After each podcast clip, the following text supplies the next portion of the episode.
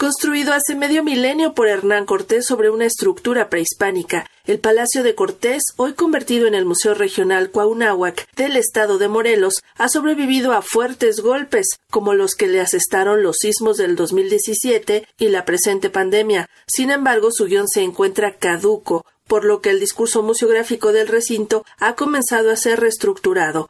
Creado lejos de centralismos por un Consejo Académico de Investigadores, el nuevo discurso intentará bajar del pedestal a los próceres morelenses y, en cambio, destacar la participación que los pueblos originarios han tenido en los diversos procesos históricos de la entidad, explica el director del museo, Rodolfo Candelas. Después del sismo tenemos desgraciadamente la pandemia que nos pega muy fuerte y esto abre el espacio para que podamos pensar cómo vamos a reformular el museo que tiene 47 años, 48. Su discurso ya caducó y entonces convocamos a investigadores y conformamos un consejo académico encargado de hacer el guion temático. Entonces vamos a relatar que Morelos no es uno, Morelos es culturalmente diverso, muy rico. Lo vamos a hablar desde la periferia. Vamos a dejar de ser centralistas, situarnos en las cañadas morelenses y desde ahí narrar. Y no vamos a narrar una historia hecha con héroes de bronce, una historia narrada por la vivencia de los pobladores de Morelos. Vamos a contar desde los tiempos prehistóricos hasta la fecha, pero también dar una mirada hacia el futuro a través de interrogantes y sobre todo también en cuanto a la parte contemporánea, la parte antropológica, se está pensando mucho en los pueblos originarios que han sido históricamente no protagonistas de los museos, aunque realmente son los herederos de estas tradiciones. Entonces van a tener también un lugar especial para que puedan verse reflejados. Ubicado en el centro histórico de Cuernavaca, el Museo Regional Cuauhnáhuac, Palacio de Cortés,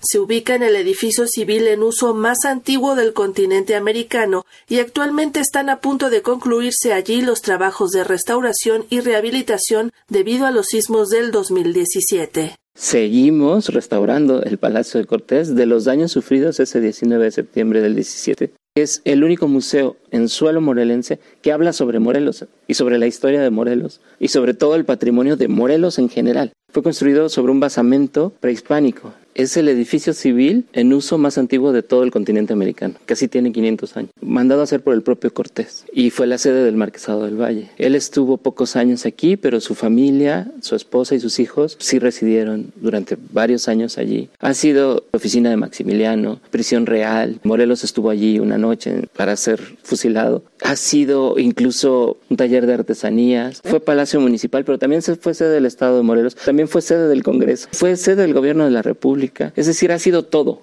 Para Radio Educación, Sandra Karina Hernández.